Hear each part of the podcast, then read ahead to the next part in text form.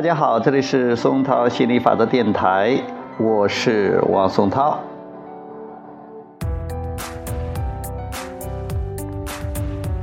今天继续给大家朗读亚伯拉罕·希克斯《来自亚伯拉罕的秘密》这本书，Co-creating at its best，最棒的共同创造。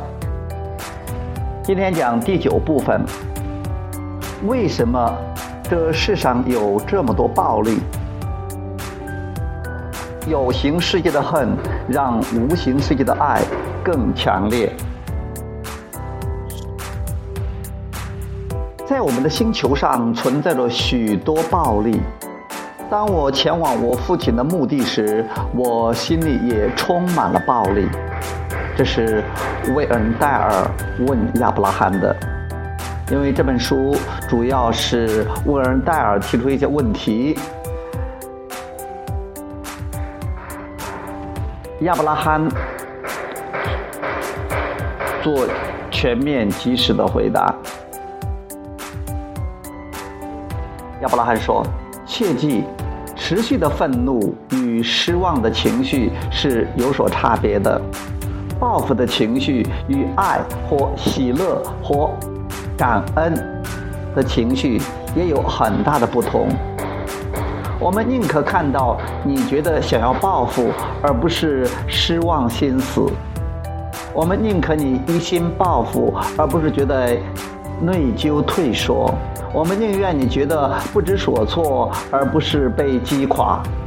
希望的感觉又比不知所措好，爱又超越了希望。换句话说。你的振动可以一直改善，那才是我们的目的。本源能量持续带来越来越高、越来越纯粹的振动，而你借有对比选择了你想要走的道路。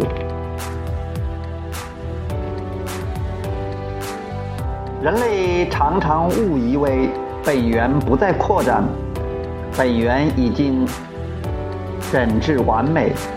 而人类的目标则是要成就完美。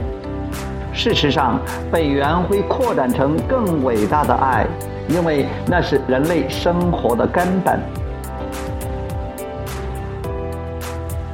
世界上大多数的人都不幸地生活在恨里面。你们发射出的愿望，让本源来到新的高峰。也就是说，无形世界的爱变得越来越强烈了，因为你们所在的世界充满了恨。那就是我们所谓的扩展。然而，如果你跟创造出来的愿望没有一致的振动频率，就无法实现这样的价值。一旦你的震动发射出去，新的愿望出现了，本源就再也不会停在过去的震动。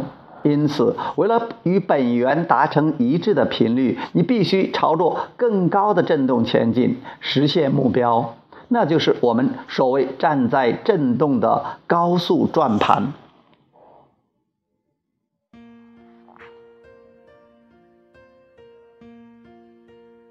有时候，埃斯特会开玩笑地说：“亚伯拉罕，我心情不太好，我觉得你们应该降低振动来配合我。我知道，我之所以会感受到负面的情绪，是因为你们的振动比我高出很多，所以你们应该下来，到我这里来，这样我就不会觉得与你们分离了。”而我们会回答说。我们不会下去的，你得跟上来。所有人都应该往上提升，不是吗？没错。当你们回到无形的世界，也就是当你们体验到所谓的死亡时，你们都会往上提升。当我们不觉得你们非要等待翘辫子了、死翘翘了，才能感受到快乐。我们知道，你们现在就可以跟内在的本源达成一致的震动。这是今天我们讲的第九部分。下次我们讲第十部分，想着美好的事物就会觉得比较快乐吗？